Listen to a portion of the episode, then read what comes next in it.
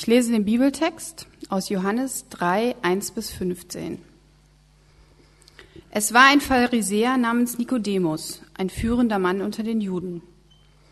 Der suchte Jesus bei Nacht auf und sagte zu ihm, Rabbi, wir wissen, du bist ein Lehrer, der von Gott gekommen ist, denn niemand kann die Zeichen tun, die du tust, wenn nicht Gott mit ihm ist.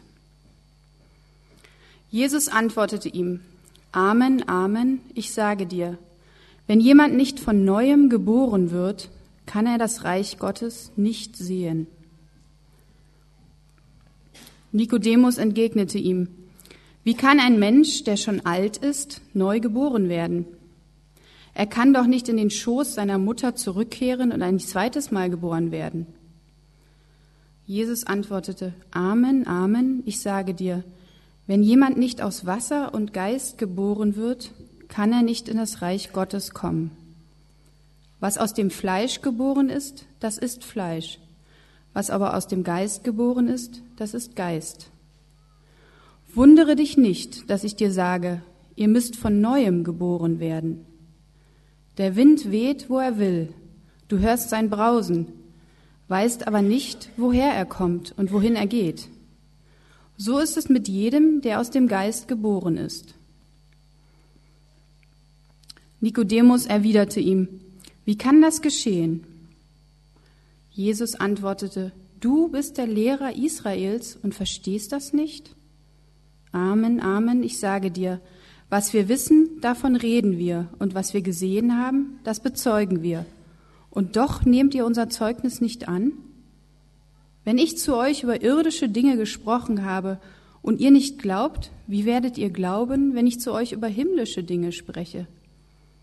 Und niemand ist in den Himmel hinaufgestiegen außer dem, der vom Himmel hinabgestiegen ist, der Menschensohn. Und wie Mose die Schlange in der Wüste erhöht hat, so muss der Menschensohn erhöht werden, damit jeder, der an ihn glaubt, in ihm das ewige Leben hat.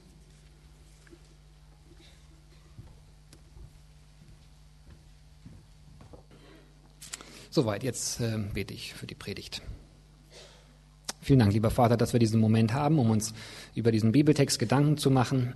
Ich danke dir, dass du uns ernst nimmst in unseren unterschiedlichen Prägungen und Gedanken, mit denen wir hier so sitzen und auch an diesen Text herangehen. Und ich bitte dich, dass dieser Text und auch die Predigt dazu beitragen, dass wir, dass wir dich ein bisschen mehr verstehen und etwas mehr erkennen können von deiner Sicht des Lebens.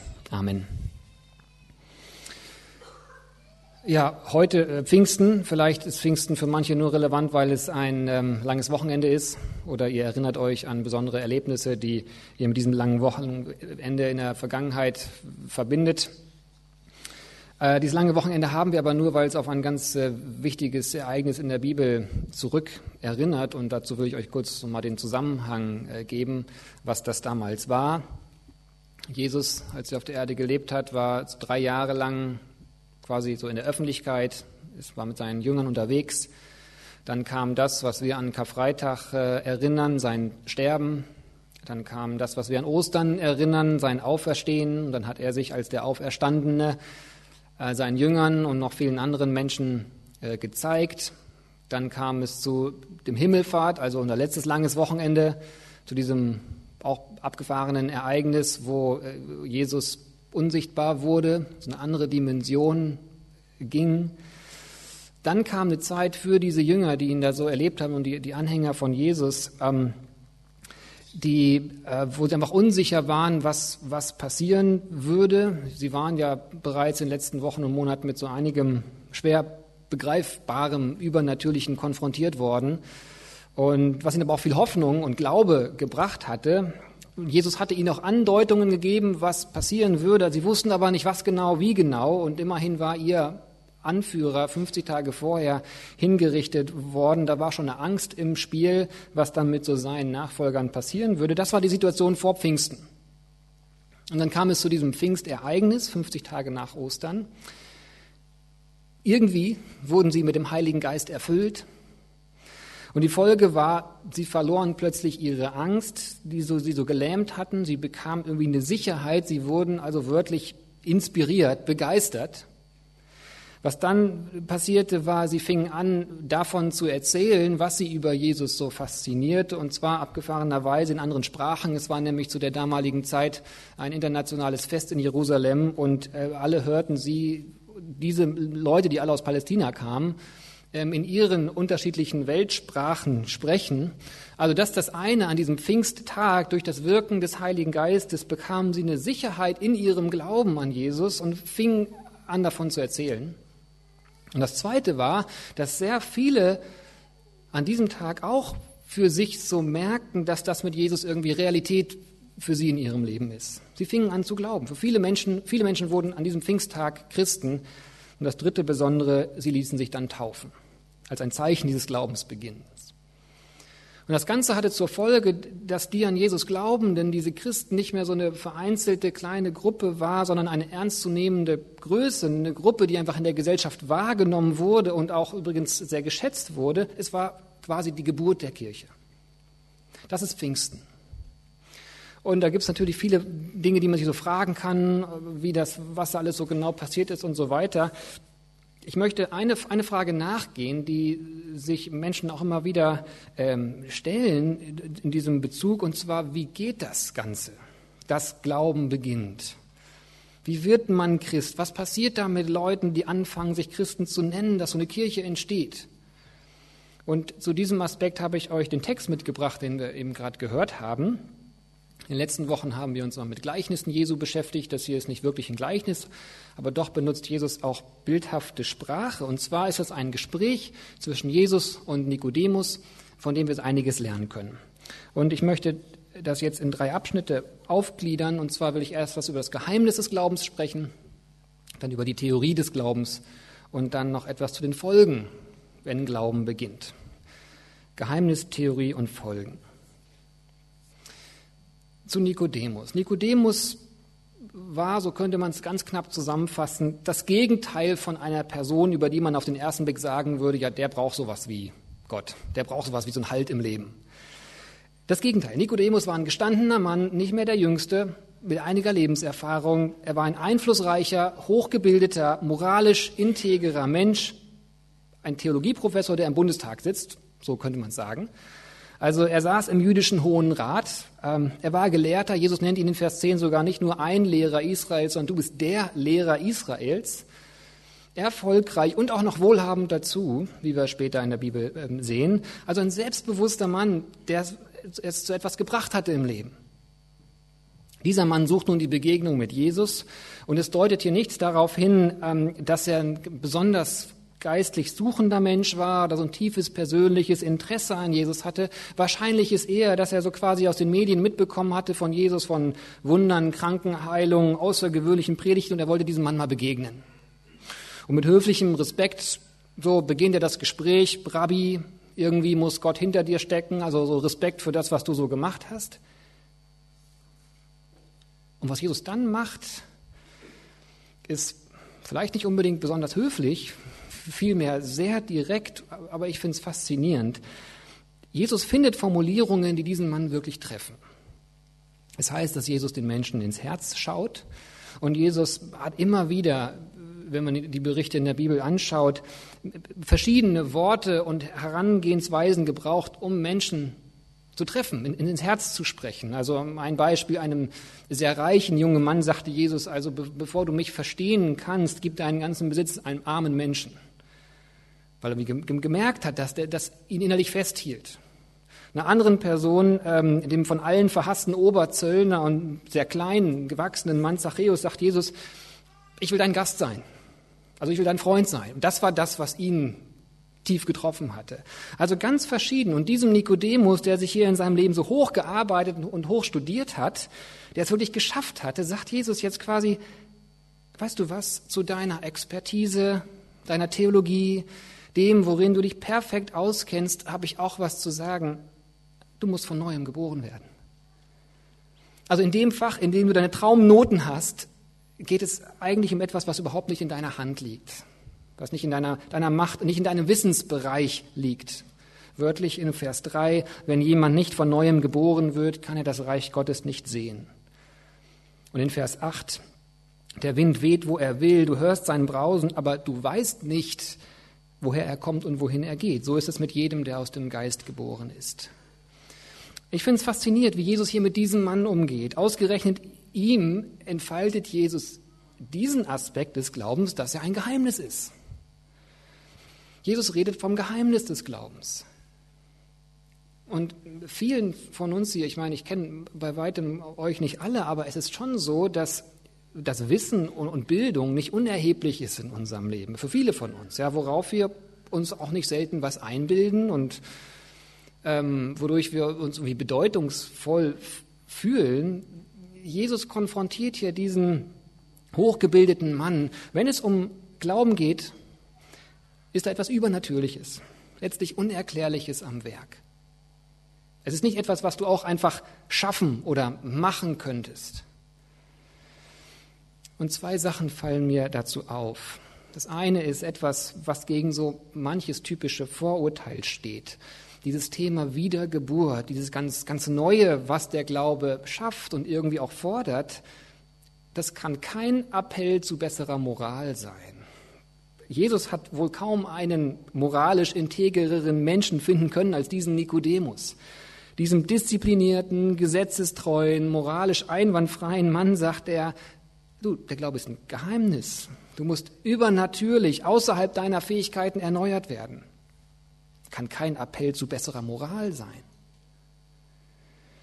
Und das andere, was ich, woran ich denken muss, wenn es um das Geheimnis des Glaubens geht, das ist etwas, was ich, was ich, was, woran ich äh, persönlich an Pfingsten immer wieder erinnert werde. Also ich bin ein Mensch, äh, der so die nächsten Schritte sehr gerne durchdacht hat, so alles bedacht und an alles gedacht zu haben, das beruhigt mich so. Ähm, also Überraschungen und Abenteuer im Leben sind jetzt nicht so gerade meine Leidenschaften. Das Ding damit ist nur, dass das Leben voll mit Überraschungen und Abenteuern ist. Und, und wenn man alles daran setzt, Überraschungen und Abenteuer aus dem Leben zu verbannen, verpasst man so viel Gutes. Pfingsten erinnert mich daran. In, in, in einem Moment, in dem die Jünger damals so überhaupt nicht in der Art erahnt hatten, bekamen sie auf einmal eine Sicherheit im Glauben und, und, und eine Leidenschaft über diesen Glauben zu sprechen, eine Lust sogar über Jesus zu sprechen, eine Überraschung. Sie handelten unerwartet. Und mich erinnert das daran. Ich meine, wir können Gottes Geist nicht beeinflussen, aber ich denke, wir können doch dahin streben, zu lernen, nicht alles bedacht haben zu müssen uns nicht gegen Überraschungen zu wehren, uns zu öffnen für Unerwartetes. Ja, wenn wir so, so lernen, in, charakterlich in diese Richtung zu streben, gerade wer so einen bedachten Charakter hat wie ich, dann bereiten wir uns auch vor auf, auf manches Handeln Gottes. Der Glaube ist ein Geheimnis. Mein zweiter Gedanke zu diesem Gespräch, die Theorie des Glaubens. In Vers 12 und Vers 15 spricht Jesus dann plötzlich doch von etwas, was Nikodemus quasi tun muss, nämlich glauben. Ja? Wie passt das zusammen? Man kann nichts tun, aber man muss glauben. An anderer Stelle sagt Jesus sogar, wenn ihr nicht umkehrt, werdet ihr nicht in Gottes Reich kommen. Das klingt noch aktiver, umkehren. Und das ist auch ein, ein, ein bekannter Satz ähm, von der sehr bekannten Predigt, die der Apostel Petrus am Pfingsttag gehalten hatte. Auf die Frage dieser vielen internationalen Gäste in Jerusalem, was sie tun sollten, sagt er, kehrt um und lasst euch taufen. Was heißt dieses Umkehren? Was heißt dieser Glaube, von dem Jesus spricht? Jesus gibt dem Theologen Nikodemus hier in Vers 14 einen Hinweis dazu durch eine Geschichte aus dem Alten Testament, die dem sicherlich ähm, sehr gut bekannt war. Für uns ist das eine schon sehr seltsame Erzählung aus 4. Mose 21 über Schlangen und ich fasse die euch mal zusammen. Das Volk Israel wurde von Gott aus der Sklaverei in Ägypten befreit und befand sich auf dem Weg ähm, durch die Wüste. Da das Leben in der Wüste nicht ganz einfach ist, ähm, meckerten die ständig rum. Und obwohl Gott sie aus der Sklaverei befreit hatte und sie eigentlich in der Freiheit waren, wollten sie nach Ägypten zurück, weil es da ein bisschen bequemer war. Irgendwann schickt Gott schließlich giftige Schlangen in dieses große Lager, deren Bisse tödlich sind. Krass, klingt irgendwie absurd. Warum sollte Gott sowas tun? Ja, warum tut Gott eigentlich sowas Grausames? Die Antwort dazu klingt im ersten Moment etwas wild, aber ich erkläre euch das und, und lasst euch mal auf diesen Gedankengang ein. Gott hat sozusagen sehr anschauliche Pädagogik benutzt. Und zwar, die Leute damals hatten nicht gemerkt, dass etwas Schlimmeres in ihnen ist als dieses tödliche Gift der Schlangen. Sie hatten nämlich ein Gift in ihrer Seele. Gott musste ihnen anhand dieses Gifts in ihrem Körper zeigen, dass sie ein Gift in ihrer Seele hatten. Was war das Gift in ihrer Seele? Ich formuliere es mal so, es war der Drang, ihre guten Sehnsüchte sofort befriedigen zu müssen, unbedacht schnell mehr haben zu müssen. Für sie war das aber Gift, denn am Ende ihrer Wünsche stand die Sklaverei und der damit verbundene Tod. Die Israeliten waren begierig und, und, und begriffen nicht, dass in Ägypten nur Sklaverei und Tod auf sie wartete. Die, sie waren, hatten so einen Drang, der sie blind machte, wie ein Gift in ihrer Seele. Sowas gibt es auch heute noch. Ich gebe euch ein paar Beispiele. Da gibt es die Sehnsucht in uns, einen ruhigen Feierabend zu haben. Oder die, oder die Sehnsucht, dass unsere Arbeit anerkannt wird. Diese Sehnsucht kann zu einem Drang werden. Ich arbeite nur noch das hier zu Ende, dann wird der Chef stolz auf mich sein. Ich kann wirklich zufrieden sein mit allem. Und dann ist es 23 Uhr geworden, und nicht nur heute, sondern auch morgen, die Woche, einige Monate, bis wir zusammenklappen. Am Anfang steht diese gute Sehnsucht nach wertgeschätzter Arbeit. Ganz am unsichtbaren Ende fallen wir aus wegen Überarbeitung, Rückenschmerzen, Depressionen.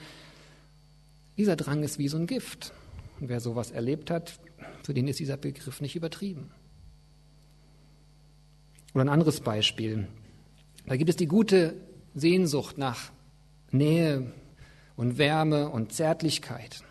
Und da kann dieser Drang daraus entstehen, das sofort stillen zu müssen, komme was wolle koste es, was es wolle. Und so machen wir auch nicht vor Menschen halt, die eigentlich in einer festen Partnerschaft gebunden sind und am Ende steht Großheitszerbruch ganzer Familien. Oder wenn wir es mit Zärtlichkeit im Internet versucht haben, steht am Ende so ein eigenes, gebrochenes, leeres Herz. Ich habe vor kurzem den Film äh, Shame geguckt von Stephen McQueen, ein Film zum Thema Sexsucht. Normaler Mann in New York, ähm, ein bisschen Pornografie hier, ein bisschen Sex da, sehr gut dargestellt, finde ich, wie die eigentlich gute Sehnsucht, die dahinter steckt, sich wie so ein Gift breit macht und ihn letztendlich zerstört. So ein Gift in unserer Seele. Oder ein anderes Beispiel, es gibt diese gute Sehnsucht nach Anerkennung. Und plötzlich wird diese Sehnsucht zu, zu so einem Drang, so einem giftigen Drang in unserem Herzen. Und plötzlich ähm, wollen wir die einfach schnell bekommen und wir treten dafür sogar auf anderen herum. Durch Missgunst und Neid bringen wir Boshaftigkeiten über andere in Umlauf und am Ende steht Entzweiung und Herzenshärte und Bitterkeit. Das ist wie so ein Gift in unserer Seele. Das alles einfach Hinweise, Beispiele dafür, dass wir ein Gift in uns haben, das aus unseren guten Sehnsüchte zerstörerischen Drang werden lässt. Und wir vergessen oft, dass Gott uns eine Freiheit geschenkt hat, in die Gott uns gestellt hat. Wir machen daraus Abhängigkeiten. Also Gott zeigte den Israeliten damals in, dieser, in ihrer, in, in ihrer äh, Geschichte zugegeben etwas ganz schön Schmerzhaftes, aber etwas, um ihre Selbstsucht wahrzunehmen, um ihre Augen zu öffnen und sie von diesem Drang zu befreien, also anschauliche Pädagogik. Und dann machte Gott etwas Interessantes. Er ließ Mose eine Schlange aus Bronze basteln. Diese Schlange sollte er hochhalten, sodass alle sie sehen konnten.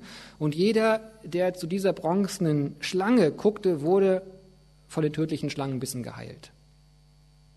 So, und jetzt sagt Jesus, Nikodemus, der Menschensohn, damit meint er sich selbst, muss erhöht werden wie diese Schlange aus dieser Geschichte damals. Also ich muss wie diese Schlange erhöht werden. Warum? Was, was wollte Jesus damit sagen? Also erstens, die Leute damals erkannten dieses Gift. Gott hatte ihnen das deutlich gemacht. Und das bedeutet für uns, um Jesus zu, zu fassen und was es mit diesem Reich Gottes auf sich hat, reicht es nicht, dass wir sagen, also ich finde Jesus ganz okay, ich versuche so ein paar Ideen von ihm umzusetzen, Jesus als so ein kleines Add-on, so ein netter Zusatz in meinem Leben, das reicht nicht. Wir müssen irgendwie erkennen, dass wir Gott wirklich brauchen, dass wir ohne ihn aus diesem Zerstörerischen nicht rauskommen. Also wenn wir uns nicht täglich neu auf Jesu Zusagen verlassen, dass er uns versorgen wird, dass er uns wertschätzt, dass wir Bedeutung haben durch ihn, wenn wir daran nicht täglich festhalten, dann machen wir vieles kaputt. Die Bibel nennt das immer wieder Schuld. Wir brauchen Jesu göttliches Eingreifen von außen. Also erkennen, wir brauchen Gott. Das Zweite, was Jesus damit deutlich machen wollte, denke ich, ist, das Gift machte krank, aber war auch der Weg zur Heilung. Also damals war bei den Israeliten kam das Gift von den Schlangen, aber es war auch der Blick auf diese Schlange, die Heilung brachte. So eine Verbindung da ist, von Schlange zu Schlange. Auf uns übertragen. Unser selbstsüchtiger Drang, der macht vieles kaputt. Aber er bringt uns auch zur Erkenntnis, wo wir Heilung finden. Das ist eine Verbindung. Und zwar, als Jesus sagte, er müsste erhöht werden wie die Schlange, meint er seinen eigenen Tod. Er starb am Kreuz, also erhöht. Aber dieser Tod von Jesus äh, war kein gewöhnlicher. Dort wurde, wurde, ja, wurde Gott hingerichtet, Gott in, in menschlicher Person. Jesus Christus starb dort, also Jesus, der die Liebe in Person war, der geheilt hatte, wo was krank war, der gestützt hatte, wo was gebrochen war, der vergeben hatte, wo ihm Unrecht passiert war. Dieser Mensch, dieser Gott zum Tode bestraft, passt nicht so richtig zusammen. Aber es passt doch, denn es war eine Strafe, die er nicht für sich selbst büßte. Es war eine Stellvertretung. Und zwar für uns alle für all unsere Scherbenhaufen, die wir veranstalten. Dafür wurde er erhöht. Für dieses Gift in unserer Seele hing er dort, da wo wir Familien zerstört haben, wo wir andere mit unserer Nikodemus-Perfektion unter Druck gesetzt haben, eingeengt haben, wo wir Menschen mit Worten verletzt haben. Deswegen hing er dort. Also unser Gift hat ihn quasi dort ans Kreuz genagelt, unsere Schuld. Das ist, so könnte man sagen, die Logik in unserem christlichen Glauben. Was ist dabei herausgekommen? Vergebung. Der christliche Gott leidet unter den Dingen, die wir einander antun. Sie sind ihm nicht egal. Er sagt nicht, ach, Schwamm drüber, kann jedem mal passieren, dass man Kollegen rausmobbt oder eine Partnerschaft zerstört. Nein, sagt er nicht, das Unrecht passiert. Und unter diesem Unrecht leidet er so sehr, dass er selbst dafür stirbt. Er braucht es nicht, sag ich mal, um sich gut zu fühlen, aber er leidet mit uns Menschen um uns etwas zu geben. Denn deshalb, weil er dort bezahlt hat, kann Gott quasi seine Arme weit öffnen für alle, die, die wir mit unserem Steck am Drecken hier sitzen und uns nach Vergebung sehnen, wenn wir das denn tun. Und erst durch diese so, so, so geöffnet, weit geöffneten Arme Gottes, in denen unser, ja, unser Herz wieder neu gefüllt wird, bekommen wir Kraft, aufeinander zuzugehen, um Vergebung zu bitten, gut übereinander zu sprechen, auch wenn uns das schwer fällt, nach Heilung und nach Versöhnung zu streben, also alles das, was unsere Welt so viel schöner macht. Oft haben wir die Kraft oder diese, uns dazu zu überwinden und finden wir den Mut für solche Schritte erst, wenn wir, ja, so im Bild gesprochen, Gottes Arme irgendwie gespürt haben. Diese weit geöffneten Arme, die sagen, es ist, es ist dir vergeben. Noch ein letztes. Also die Leute erkannten dieses Gift. Es wird ein Erkennen dazu, dass wir Gottes Vergebung brauchen. Dann dieses Gift machte sie krank, aber brachte sie auch zum Weg der Heilung. Und drittens, und das erstaunt mich immer wieder, es ist so eins mm, ja, meiner Lieblingsveranschaulichungen in der Bibel vielleicht, warum ich diesen Bibeltext so wunderschön finde. Und um geheilt zu werden, mussten sie nur hingucken. Stellt euch diese Situation vor. Die Israeliten waren alle getroffen von ihrer eigenen Selbstsucht. Gott hat, Gott hat ihnen die Augen geöffnet auf eine sehr heftige Art und Weise. Was wäre gewesen, wenn Gott jetzt gesagt hätte, also jeder, der geheilt werden will, muss diese Schlange berühren? Oder jeder, der geheilt werden will, muss etwas bezahlen? Wenn das passiert wäre, dann hätten es die Starken geschafft und die Reichen und die die Freunde hatten, die hätten es geschafft. Aber die Schwachen, Armen und Einsamen hätten es nicht geschafft.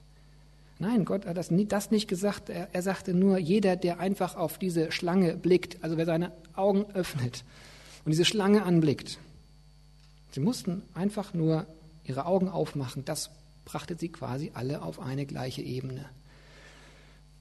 Und genau das meint Jesus mit Glauben.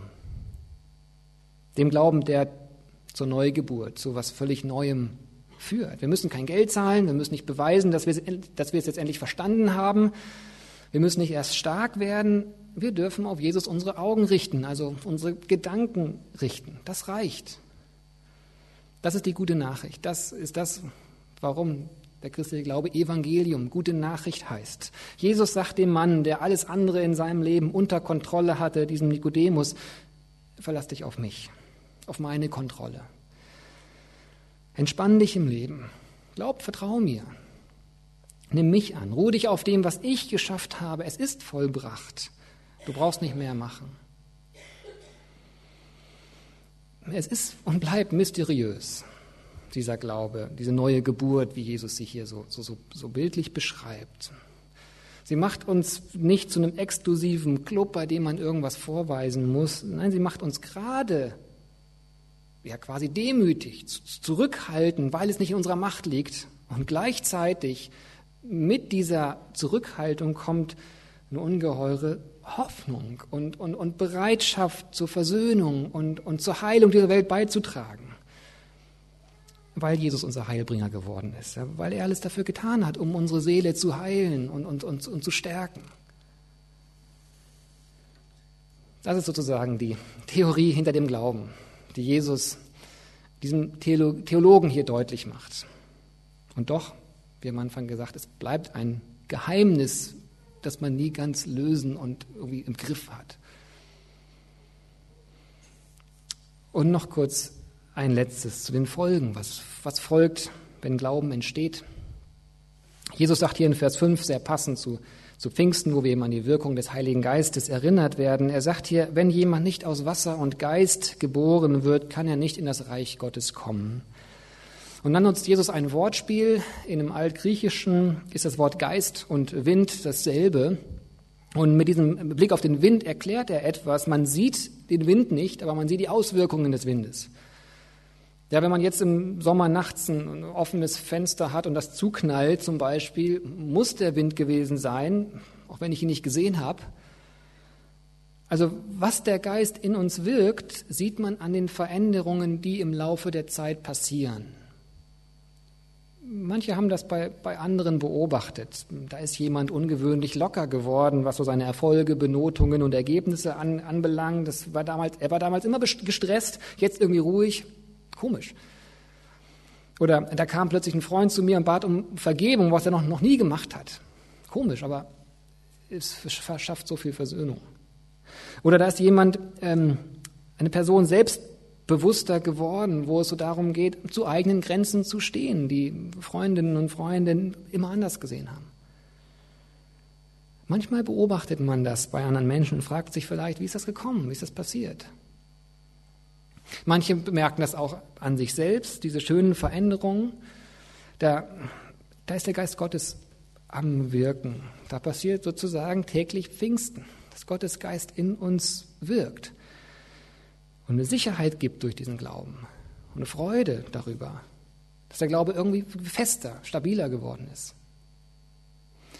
Anderen wiederum ist das gar nicht so offensichtlich. Gerade auch oft Menschen, die schon lange mit Gott leben, wo sich schon im Laufe der Zeit eigentlich viel verändert hat. Und, und vielleicht fragt man sich, wo verändere ich mich eigentlich? Wirkt der Geist Gottes in mir noch überhaupt? Wenn man diese Frage hat, dann kann es hilfreich sein und ich möchte euch gerne das, also dazu ermutigen, das mal auszuprobieren.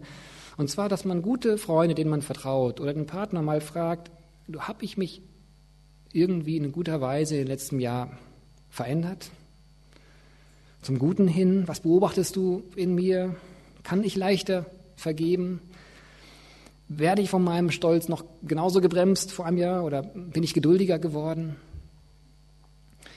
Also man kann es nicht machen, dass der Heilige Geist in uns wirkt, aber man kann es sich wünschen und man kann sensibel dafür werden.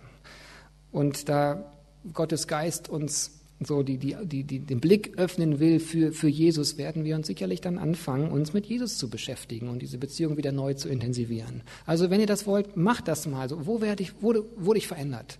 Und schaut mal, was passiert. Und dann gibt es eine Reihe Leute, äh, die das in den letzten Monaten zum allerersten Mal erlebt haben. Und ja, das ist schwer in Worte zu fassen für viele, aber die sagen, ja, irgendwie, es ist Glauben entstanden. Also da ist so eine gewisse vielleicht Ernüchterung oder Traurigkeit, weil man so dieses Gift der eigenen Seele erkannt hat und gleichzeitig so eine ungewöhnliche Sicherheit. Passt eigentlich nicht zusammen und doch passt es irgendwie in Jesus zusammen. So eine, so eine Freude mitten in allen Herausforderungen. Da ist irgendwie die Skepsis über Jesus gewichen und, und eine Art, ja, wie soll man sagen, vielleicht eine Art Liebe nach Jesus, Sehnen nach Jesus, so eine Art Glück, ihn zu haben. So erleben das manche. Wenn sowas passiert ist, dann wird es hier im Text leicht angedeutet von Jesus und später von dem Apostel Petrus und das Pfingstpredigt so ganz deutlich aufgegriffen, dann lasst euch taufen. Taufe als ein sichtbares Zeichen von dem, was unsichtbar passiert ist. Dieses Geheimnis des Glaubens, man kann es nicht sehen, Auswirkungen ja, aber nur man selbst kann sagen, ja, ja ich glaube jetzt irgendwie. Und in der Taufe wird das schön deutlich, sichtbar für andere, sichtbar für sich selbst. Gott hat mir den Glauben geschenkt. Er hat es mir geschenkt, dass ich so zu ihm gehöre. Ich bin geheimnisvoll irgendwie erneuert worden, von neuem geboren worden. Wir beim Berlin-Projekt haben wieder auch eine Taufe im Juni einmal im Jahr. Wenn ihr daran Interesse habt oder da mehr fragen wollt, meldet euch sehr gerne, dass wir darüber weiter reden können. Es sind immer bewegende äh, Momente gewesen, Gottesdienste, die wir in den letzten Jahren erlebt haben, wo einfach Leute das auf ihre ganz individuelle, individuelle Weise beschrieben haben. Ja, ja, ich glaube, irgendwie. Soweit zu diesem Text. Pfingsten erinnert uns an dieses Geheimnis des Glaubens, an die Theorie des Glaubens, dass der Blick auf den erhöhten Jesus reicht, um erneuert zu werden, und an Folgen, die der Glaube mit sich bringt. Dieses Gespräch von Nikodemus die erste Begegnung mit Jesus. Ähm, zwei Jahre später wird wieder etwas in der Bibel von ihm berichtet. Als Jesus ins Grab gelegt wird, bringt er eine riesige, teure Ladung voller Salben, damit der Leichnam einbalsamiert werden kann, wie das damals üblich war. Das muss ein Vermögen gekostet haben, was er dort Jesus gibt. Nikodemus erscheint da irgendwie verändert. Jesus hatte zu ihm gesagt, schau einfach auf mich. Amen.